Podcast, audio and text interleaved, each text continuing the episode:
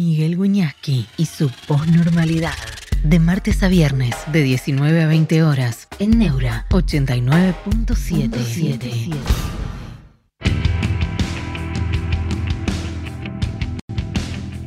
¿Cómo están? Eh, buenas noches, bienvenidos a la posnormalidad.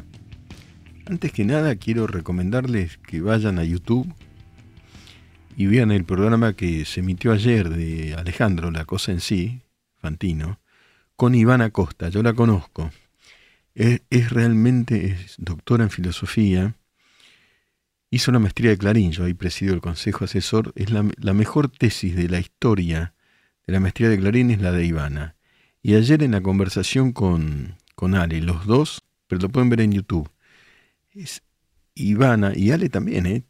tienen una erudición, un conocimiento, un diálogo la verdad que lo disfruté muchísimo y vale la pena, incluso miren que uno se dedica a la filosofía y demás, se aprende. Lo digo porque realmente no dejan de sorprenderme el uno y el otro. Bueno, Ale Domi, hola. Luis Francisco Medina, hola. Miguel, hola a todos. Muchas gracias eh, por, por estar ahí. Bueno, y acá estamos, ¿no? Siempre tratando no de hacer una crónica de lo que ocurrió, porque eso ocurre en los, medios convencionales, pero sí de pensar en el trasfondo, en el fondo de lo que está ocurriendo. Damián Leiva, hola Miguel, Martín Conti, buenas tardes, profe, gracias a todos. Eh, ¿Qué significa pensar? ¿no? Pensar en el trasfondo de lo que está ocurriendo. Ocurre algo que se ve y ocurre algo que no se ve con, toda claridad. Litfoff está tomando mate, manda un gran abrazo, te envidio porque moriría por un mate. Ya me voy a tomar uno. Me tomo un café que hacen acá, muy, muy rico también. Eh, el trasfondo, ¿no? ¿Cuál es? Que eso es otra, una filosofía que es el estructuralismo. Hay una estructura que no parece de pronto tangible, pero que está cambiando. Eso es, hay algo que está cambiando. Y ese trauma, eso sí lo venimos diciendo, nunca pasa sin un gran oleaje, sin una gran tormenta, ¿no? Sin una especie de tsunami, una mutación, yo creo que, que se visualiza una mutación cultural. Una revolución, algunos son muy críticos del concepto de revolución, porque una revolución viene, es un concepto que viene de la astronomía, el concepto de revolución es un giro que termina siendo de 360 grados para volver a, que, a lo mismo. ¿no? Una, revolución, muertes, guerrillas, van, vienen. ¿no? Y después lo mismo. Damián Levia me va a servir un café. No digan nada trascendental, ya vuelvo. No, no te preocupes que trascendental no creo que nos salga. Por lo menos a mí. Así que tomate el café tranquilo. Pero sí, eh, un pensamiento, a mí me gusta mucho, después vamos a leer una poesía relativa al mar, siempre presente en, en mi, es decir, como diría, metafísicamente presente en mí y físicamente, donde veo un mar me arrojo. Vamos a hacer, leer una poesía sobre un mar poético. Eh, como las olas, ¿no? Van y vienen y así son los pensamientos. Van y vuelven y, y vuelven los mismos, parecen iguales pero no son iguales. Me parece una buena metáfora para representar lo que se piensa. Bueno, yo digo, algo está cambiando. Fíjense en los lineamientos generales de los tres candidatos. Nosotros, repito, no hacemos propaganda política y tratamos a todos los candidatos con respeto. Propaganda no hacemos. Pero los tres dicen cosas que hace tres años los tres, ¿eh? a pesar de que Massa está con el kirchnerismo y demás, en materia de seguridad e incluso me parece que eh, en general dicen cosas cercanas al liberalismo. Patricia Bullrich un poco más, Milei más aún, cada uno con sus pros y sus contras, ¿no? Sobre Milei está la duda sobre ¿es fervor o es cierto desequilibrio? Lo digo con mucho respeto y él sabe que lo respeto porque hemos cruzado mensajes muy respetuosos y nos hemos visto en algún estudio saliendo o entrando y me parece una persona muy afectiva y muy enfervorizada, creo que eso él lo reconoce. Aledomi dice, con mi ley se acabó el verso. Vamos a ver, ¿no?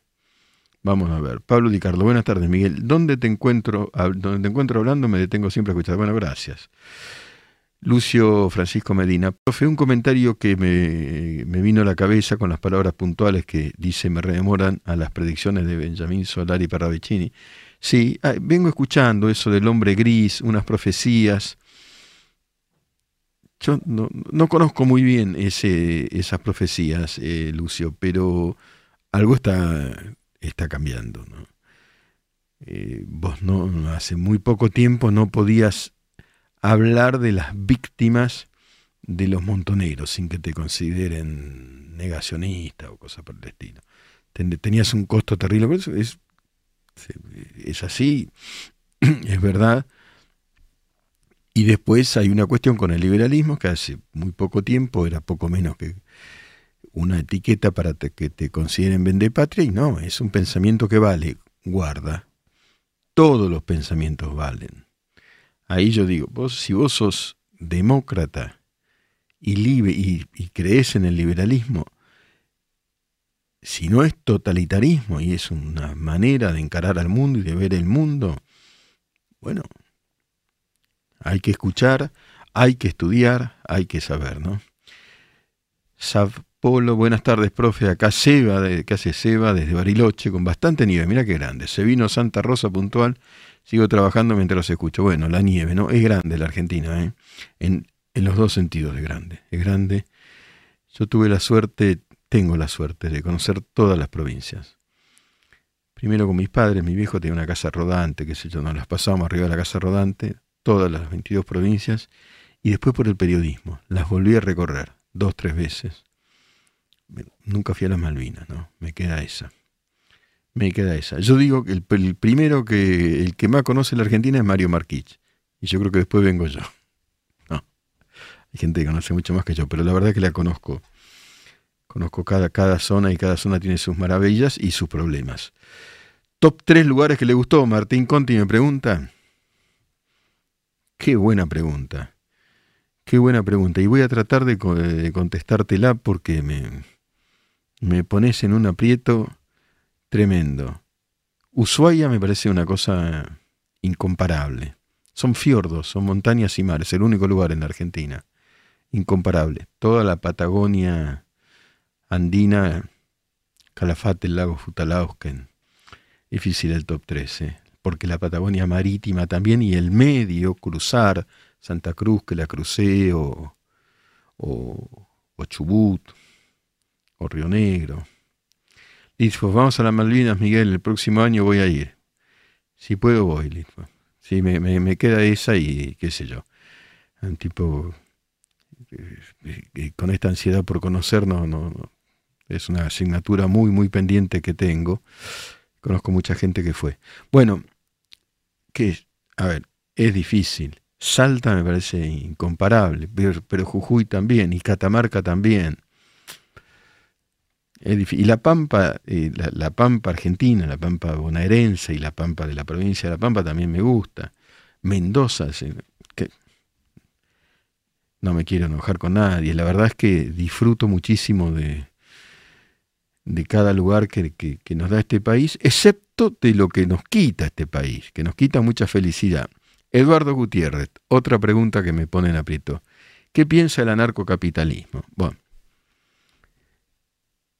el, el anarcocapitalismo, una cosa es los, los eh, pensadores del Estado mínimo, que es muy, fuerte en Estados Unidos, por ejemplo, Nozick, dice el Estado tiene que ser lo, más chico posible.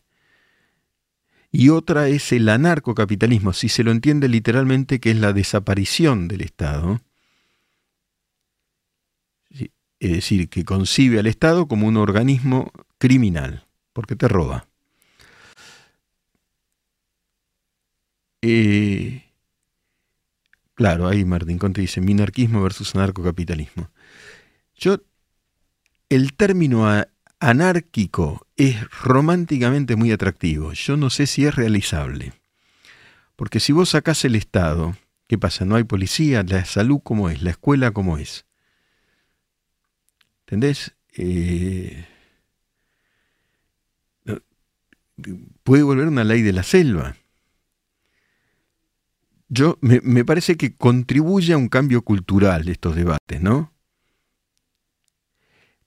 Y tampoco, también me parece una eh, conjunción muy singular el anarcocapitalismo de Rothbard, que creo que, creo no, sé que ha influido muchísimo en mi ley, que es un anarcocapitalismo, pero también es conservador, porque cree en cierto tipo de valores religiosos, judaicos, de ahí viene la, me parece, me parece, ¿eh?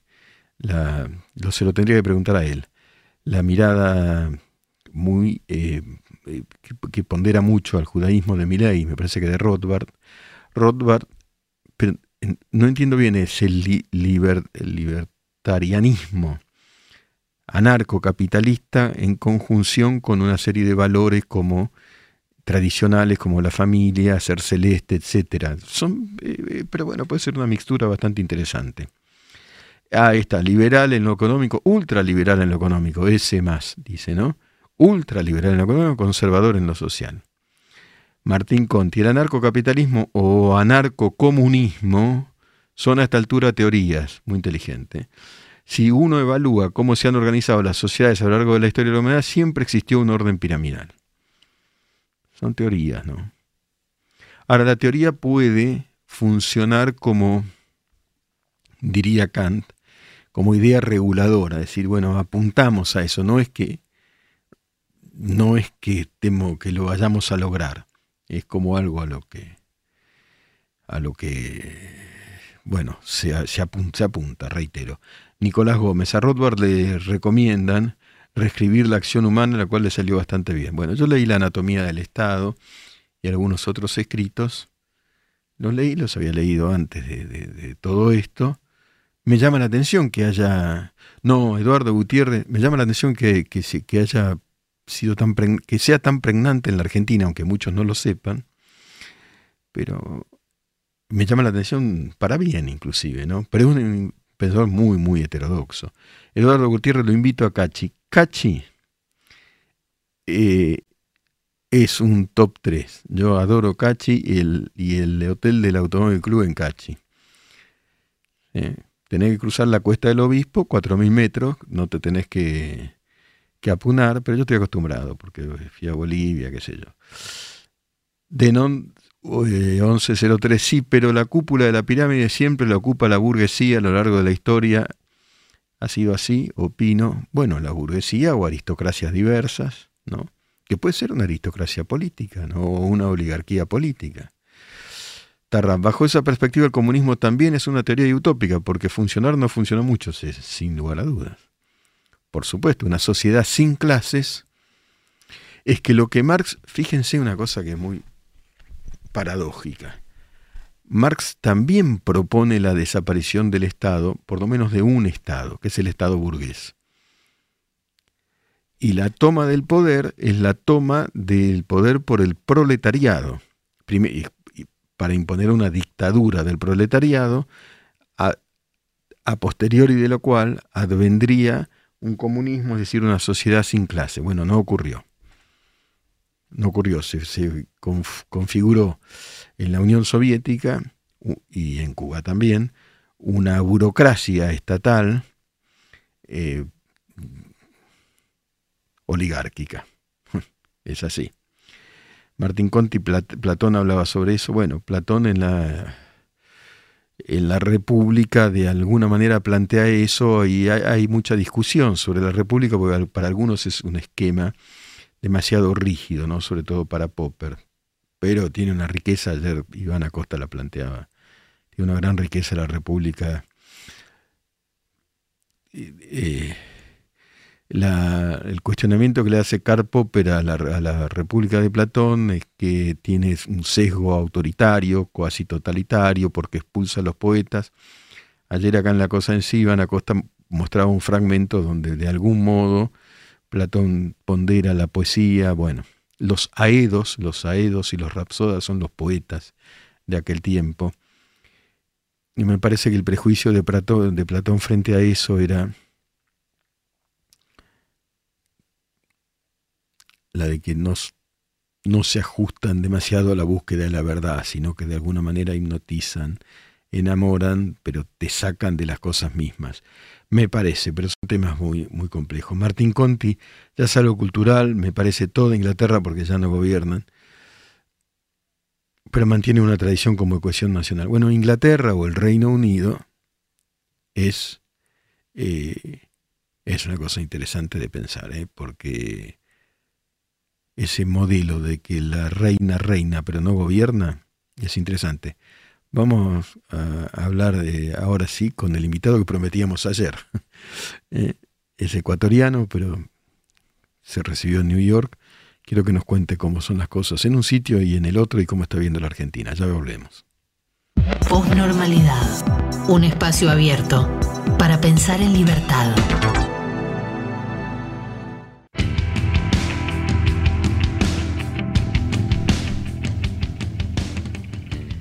Bueno, adoro este, este tema de Amy Winehouse, Winehouse, Back to Black, ¿no?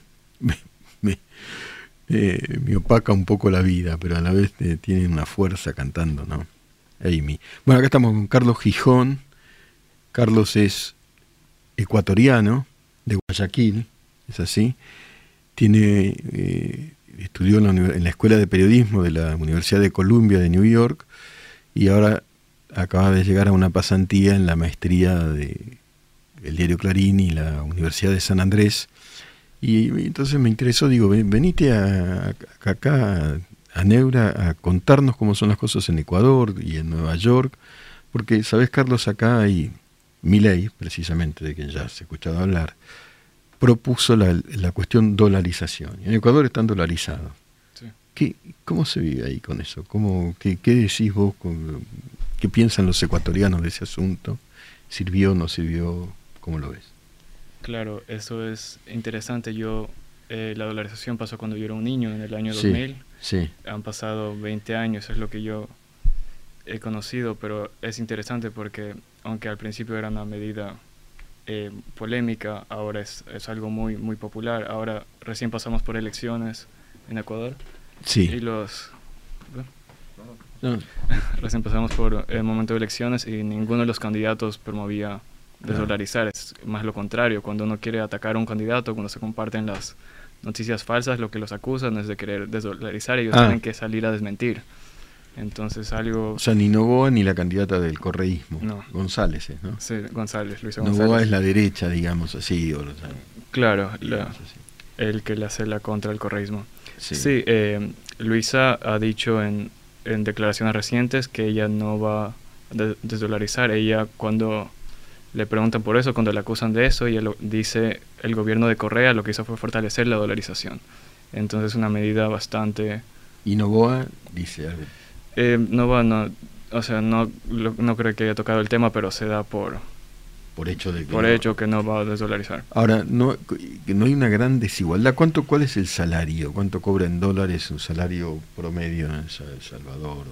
¿Cuál es eh, el salario mínimo aproximadamente? Ecuador tiene un salario mínimo alto. No estoy eh, eh, enterado de las cifras exactas en comparación con otros, pero entiendo que tienen los salarios mínimos más altos de la, de la región, de América Latina. Creo que es este momento creo que entre 400, 425 dólares el salario mínimo.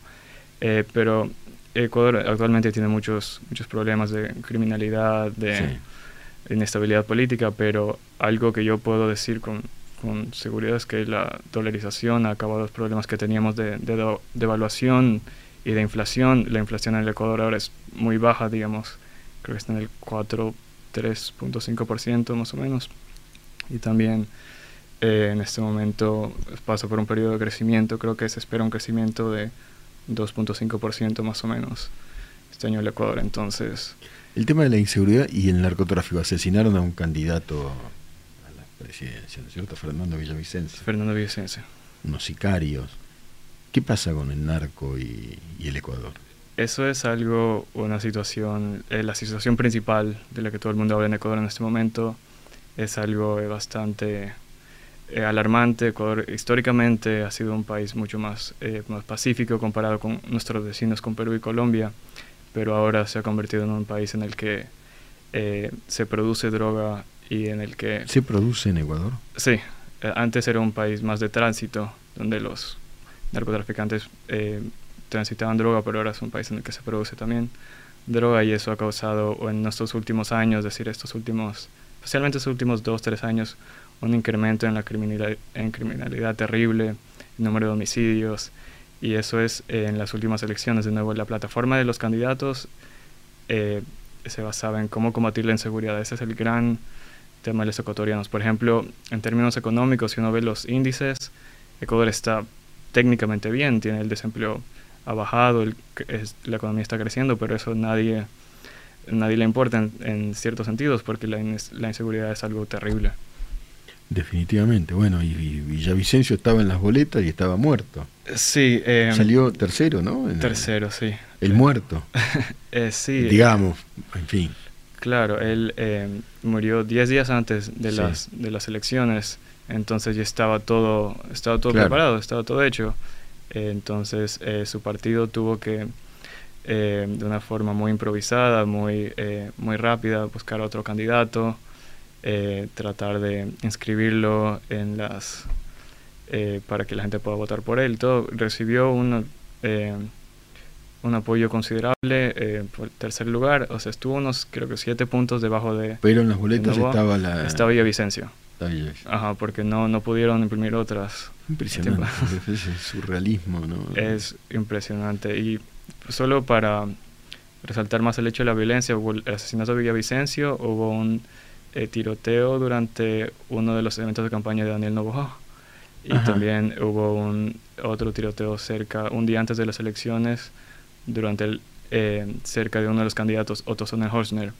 Entonces era algo que estaba en todas partes, la violencia que se veía. violencia política además, no solamente la inseguridad es, personal, sino violencia sobre los políticos. Claro, creo que en, los casos, en el caso de los otros dos tiroteos era más eh, ah, como episodio episodios de violencia, sí, exacto. Pero eh, Novoa, por ejemplo, iba con un chaleco antibalas. Eh, fue al, debate eh, presidencial que se transmitió por televisión, él tenía un chaleco antibalas porque todos están muy preocupados por, claro, por Villavicencio es impresionante, por ahí eh, tal vez haya algún video, va ingresando a un auto y los sicarios, ¿se sabe quiénes son? Los atraparon, los encarcelaron, todavía está la investigación en proceso, pero eh, se sabe que eran de nacionalidad colombiana, todavía no se sabe exactamente por qué, pero eh, Villavicencio había dicho que había recibido amenazas del, eh, de un grupo criminal que se llama Los Choneros, eh, que había recibido amenazas múltiples de ellos que le decían que, que le iban a matar y él, eh, no sé, él decía que no tenía miedo, que quería de todos modos seguir mm. su campaña.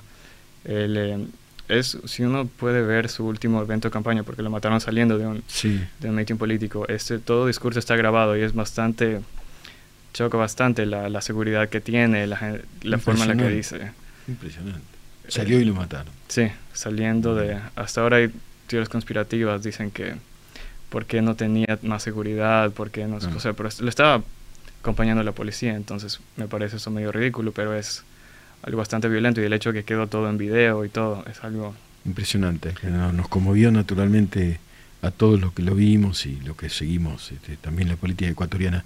¿Cómo fue tu experiencia en la Universidad de Columbia, en Nueva York, y, cuáles son las diferencias entre que vos viviste, entre ese mundo el norte y, este mundo latinoamericano?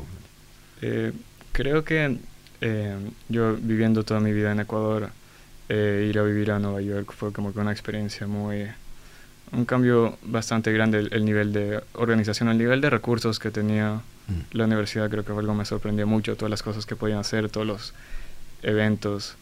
También creo que la forma de, de discutir ciertos temas me, me pareció, por ejemplo, ellos no eh, a gente en mi universidad no sabía mucho la situación en, en Ecuador, no sabía mucho la situación en, cuando les dije que había conseguido una pasantía en Argentina, no sabían, no sabían mucho, entonces no, me sorprendió eso, pero también en general era como un ambiente mucho de, de mente abierta, de querer escuchar, de querer, eh, de querer saber más. La mayoría de mis compañeros eran de, de Asia, de la India, mm. entonces escuchar esa perspectiva fue muy, muy interesante. ya también tienen su, situación política, por ejemplo, ahora está eh, las primarias de las presidenciales, que parece que Donald Trump va a ser el candidato de nuevo, incluso cuando está siendo investigado por no sé cuántos crímenes. Y, se sacó esa foto en la, en la cárcel. Impresionante.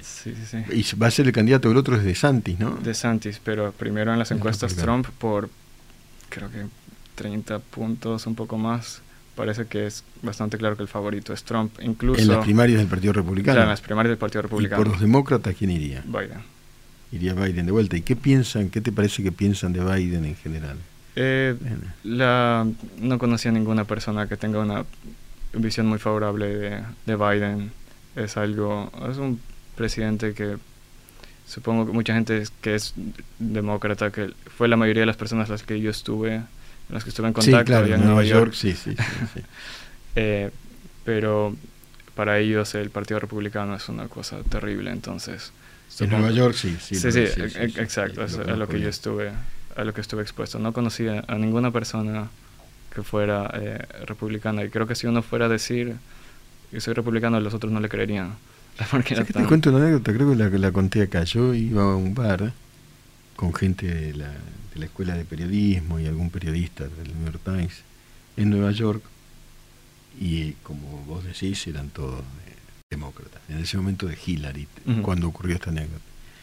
Y yo conocía al barman, viste que allá el barman era ecuatoriano. Okay. Y le digo, ¿por quién vas a votar? Por Trump. ¿En serio?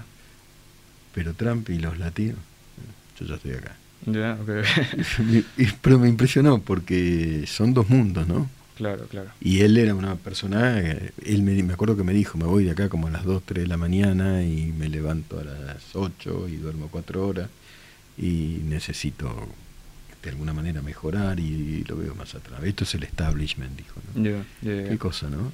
Claro, y esa mundo está muy polarizada entre el establishment y los que no quieren el establishment.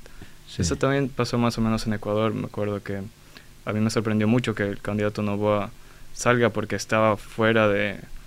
Eh, ah, fue sorprendente lo de Novoa. Sí, eso era algo que no estaba esperado en las encuestas o pues decían que quedar Vicencio antes de que muera, o eh, un nuevo candidato que se llama Jan Topic, que era afiliado a un partido importante, pero que no haya salido fue algo muy sorpresivo y también eh, cuando hacen los, los, analistas políticos, algunos que he escuchado dicen que la gente buscaba a alguien que esté fuera de los... Ah. De que estaba fuera del, del ¿Y cómo es Novoa? Eh, Novoa, él es de una familia muy adinerada. muy adinerada. Él es de la Novo, su abuelo es uno de los hombres más, eh, fue uno de los hombres con más dinero del Ecuador, entonces eh, familia que ha intentado ser, eh, meterse en la política por, por mucho tiempo, entonces el, el nombre Novoa es muy, algunos lo han relacionado con la oligarquía, con ese tipo de...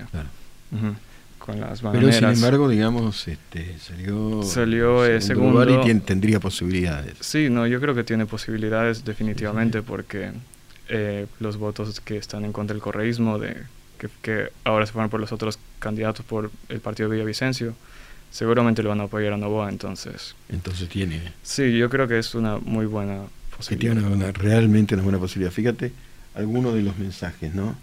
Este. Bueno, en Ecuador se usa mucho billete, dice Facundo Nani, de, no se usa mucho billete de 100 dólares. ¿Es así? Más bien se usan billetes de menor denominación. Claro, sí, yo no he visto mucho billetes de 100 dólares. Ah, mira. Eh, sí, sí, bueno, Facundo, sí, la candidata de Correa llegó, llegó al balotaje, salió primera, pero tendría posibilidades eh, Novoa y bueno, a Biden lo califican del Alberto americano. Alberto Fernández, el presidente actual, está muy, muy ultra devaluado. Entonces, es más, este, pareciera que no, que no preside nada y de alguna manera no preside nada. Facundo Nani también afirma que Trump 2024 se ve venir. Bueno, veremos, ¿no? Veremos, pero, pero podría ser. Eh, no, no, soy americano y no soy analista, pero a mí me da la impresión de que si bien él es muy bueno con su base republicana, pienso que no tiene, no es un candidato fuerte, me parece a mí, para ah. ganar la presidencia. Por ejemplo, en, el, la elección a Hillary Clinton, él, o sea, ella recibió 3 millones de votos más que él. Entonces, el, voto popular. Voto popular. popular porque después está el colegio electoral. Claro, que está el colegio electoral, pero, por ejemplo, es, fue una algo que estuvo medio cercano y con Biden, Biden ganó con, digamos, con más facilidad. Entonces yo pienso que entre Trump y Biden... A pesar de que Biden... Claro, Biden tiene sus problemas, pero por ejemplo, que el presidente, a, que Donald Trump lo estén investigando por todas estas cosas, yo creo que a una gran parte de la población no le hace gracia. No. Pero, o sea, también, bueno, no soy, no soy estadounidense, pero esa es mi Yo tampoco, pero yo he visto más o menos lo mismo, lo mismo que ves vos. Y, acá pregunta Facundo Nani si Correa sigue exiliado en Bélgica. ¿Es así? Eh, sí, Correa eh, tiene una, eh, está sentenciado a, a cárcel por delitos que de, corrupción que fueron descubiertos por Fernando Villavicencio, que él era ¿Ah, antes periodista de investigación, él sacó investigaciones que luego llevaron a investigaciones judiciales que llevaron a, que muchos correístas sean sentenciados, entre ellos Correa. Qué impresionante. Ricardo, yo sé que recién llegaste a la Argentina, pero las primeras impresiones, eh, ¿cuáles son? ¿Qué, es lo que estás viendo? Porque ves no solamente lo que se ve, sino que como, bueno, sos periodista y, y demás ves algo más. ¿Qué, percepción tenés? Eh, me parece que hay mucha preocupación en cuanto a temas económicos, obviamente, bastantes discusiones en cuanto a eso. Eh, o sea, obviamente, o sea, deslumbrado por, por la ciudad de Buenos Aires y todo. En esos sentidos, eh, muy, muy impresionado. Nunca había venido, pero también en términos de hablando con la gente, hay mucha, mucha discusión política, mucha...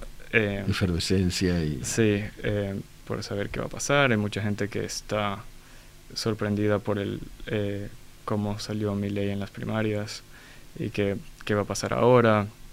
Eh, cuando hablo, y también me parece que cuando hablo de temas económicos con esas personas, hay un tema de, un poco de pesimismo, un poco del tema de las cosas probablemente van a cambiar, pero no sé si para bien.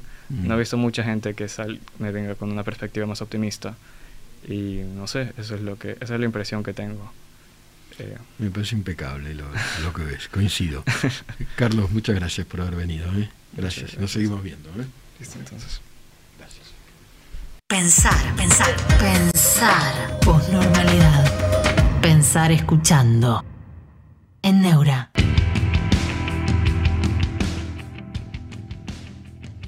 En la posnormalidad la poesía se lee de pie, en este caso el inconmensurable Fernando Pessoa sobre el mar, claro. Mar antes de nosotros. Tus temores coral tenían, playas y arboledas, despejadas la noche y la neblina, pasadas las tormentas y el misterio, se abría lo lejano en flor y el sur, y el sur, astral, sobre la nave de la iniciación resplandecía línea severa de lejana costa, cuando la nao, la nao es la forma de denominar a las naves, cuando la nao se acerca se yergue la ladera de árboles donde nada lo lejano tenía. Más cerca se abre en sones y colores la tierra, y hay en el desembarco aves y flores donde había, de lejos, solo una línea abstracta. Soñar es ver las formas invisibles, a distancia imprecisa y con sensibles impulsos de esperanza y voluntad, buscar allá en la fría línea del horizonte, árboles, playas, flores, aves, fuentes, besos que nos debía la verdad. Posnormalidad. Filosofía en radio. En Neura. Bueno, acá da un dato Lichthoff que es interesante. Lifthoff. El salario promedio de enero de 2023, este año, fue de 568,2 dólares en Ecuador. Esto significa una baja del 2%, nos informa Lifthoff, frente a igual mes del 2022, según los indicadores del Instituto Nacional de Estadísticas y Censos, cuyo acrónimo allá es INEC. Si son reales, es una cifra que la Argentina es alta. Hay que ver, me decía eh, Damián, el operador, que cuánto se puede hacer allá con ese dinero. Yo entiendo, por, enviados de Clarina a Ecuador, que hay una desigualdad notable. además de la violencia. Eso eh, también es lo que dicen. ¿no? Y una crisis política, asesinaron a un candidato, crisis narcopolítica también notable. Es decir, no hay una salida, eh, una salida mágica a partir de la dolarización. Eh, alguien afirma acá eh, que se termina el curro de la política con la dolarización. sigan a mi ley, ¿no? Afirman. Y no sé. Ya hubo... A ver, no los, Facundo, ¿no? Facundo es. No, Eugenio, Eugenio. Definitivamente se sacaba el curro de los políticos si me ley logra dolarizar. Mira, yo viví, Eugenio, la convertibilidad y una gran corrupción de la política. De hecho, me comí no sé cuántos juicios de, de la familia gobernante. Eh, por investigar. Por eso esto Tampoco esto de, viste, descubrieron hace cinco minutos la casta cuando uno viene. Y el juicio que me, hizo los, los Rodríguez Ah, pero no, no quiero hablar de mí. Eh, hubo más de 100 periodistas eh, enjuiciados en aquel. Hubo una gran corrupción con las privatizaciones. Y había convertibilidad y había estabilidad. Es verdad eso, sí, sí. Eso había, pero no evitó la corrupción. Jor, por mí dolaricen ya mismo. Sufrimos más por la inflación que por los bajos ingresos. Al menos con estabilidad podés guardar una monedita del aguinaldo. Hoy ni eso. Mira, hoy iba caminando, capital, ¿eh? Zona capital. Me impresionó porque los alquileres están en dólares. En las inmobiliarias, 400 dólares. Dos ambientes. Pero ¿quién tiene un dólar ahora? ¿No? Todos los meses, pero es en dólares que lo podés pagar en pesos o, es en dólares, dólares, que tenés que ir a dónde si no la cueva. Porque acá la ilegalidad es lo que ocurre todos los días. Es, una cosa... Hay una dolarización de hecho. Ahora bien, ahora va a salir eh, Melconian, entiendo que mañana probablemente, a hablar de una bimonetarización Veremos qué es lo que explica. Aledomi, en el año 93 trabajaba en una fábrica y ganaba 600 por quincena. Pagaba 150 de alquiler, un ambiente, tres ambientes en Palomar. Somos de Palomar, ya lo, habías dicho una vez, yo soy de Palomar. Hoy en Palomar, no sé si seguís viviendo ahí, Ale, eh, está todo muy difícil. Está muy difícil alquilar, está muy difícil todo. Todo está muy difícil la seguridad. Lo lamento. Yo vivía en la zona, hay una zona más linda y otra, ah, no, no, vivís ahí. Bueno, yo tampoco ahora, pero, pero conozco y voy por ahí. Y está bravo. ¿Por qué zona, profe? Pregunta de, eh, siempre te leo mal. Eh, decimos, ¿de qué? Algo así, ¿no? Eh, te digo, en la calle Perdriel. Perdriel y, y la ruta 201, qué sé yo. Está bravo ahí. Está bravo. Ale Domi, estoy en Verazategui. Bueno, también me imagino, me imagino que está bravo. Claudio Schelling que nos saluda desde Alemania, y es tarde a esta hora. ¿Cómo se ha degradado la Argentina, profe? Me dice. Digo, es tremendo. Es tremendo. Es tremendo. Les cuento una que es personal mi vieja, ahora está muy, muy grande mi mamá, está, vive por ahí, pero muy, muy grande, pero hace no tanto estaba más o menos bien a cargo de un pequeño negocio de venta de muebles, pues yo no vengo de, de, de non, no pasa nada, de non es el que no se escribe. Mi vieja estaba en la mueblería, ¿no? Y hará cinco o seis años. Y viene uno ahí del barrio y le pone una navaja acá. Y dice, deme la guita. Y mi vieja, que era brava, ahora está muy, muy grande, dice, no tengo guita, tómatela. Y dice, además, ¿cómo me vas a robar a mí si vos sos acá del barrio? el tipo como que despierta, estaba dado vuelta, y dice, uy, no, doña. dice, no, no. vengo a afanar a usted y se pone a llorar. Y el tipo dice, además dice, estoy, le digo palabras textuales bajo de la filosofía, estoy jodido, dice, pues yo antes le ponía la navaja acá a cualquiera y me daba la guita. Y ahora no tiene nada. Bueno, acá tampoco hay, así que tómatela. Si tengo algo para ayudarte, después te doy. El tipo se fue. Ese tipo, 20 años atrás, tenía unos ciertos, digamos, no, Jorge dice, qué coraje su madre. Bueno, un poco de inconsciencia ya cuando estás de vuelta de todo, ¿viste? Este, hola, profe, no sé si pudo leer el correo sobre lo que están implementando en Italia para, eh, sobre los libros creados por niños. No, me gustaría... Ah, vos me enviaste un largo correo. Gracias, lo voy a, leer con, mi mayor minuciosidad y te, voy a, y te voy a contestar. Sí, sí, sí, ya sé de lo que me estás hablando. Eh, y muchas gracias por enviarme eso. Jorge, sí, ya no tienen código los chorros, claro, sí se puede tener código con una navaja en la mano, ¿no? Pero, digamos, es, está, es peor, es peor el tipo. Y eso fue hace 5 o 6 años, 7 años quizás. ¿Dónde estará ese tipo ahora? Estará vivo, ¿no? Estará más dado vuelta, habrá sobrevivido al Paco, ¿no? Bueno, eh, este Lu, oh no, profe, que me largo a llorar acá mismo, me muero si me responde. Pongo en un no, ¿cómo te vas a hacer? Pero obviamente, te tomaste un laburo bárbaro. Después les voy a contar lo que escribió este Lu, que es su usuario, ¿no? Pero creo que es Lucas. Facundo Nani. Hay un youtuber que se llama Walter, búsquelo, profe, eh, busca argentinos exiliados en España. Interesante su, su, canal, lo voy a mirar, lo compara con Argentina. Yo tuve la suerte hace muy poco de estar en España, en Italia también, en dos viajes sucesivos. Agradezco a, a los cielos y quiero volver en cuanto pueda.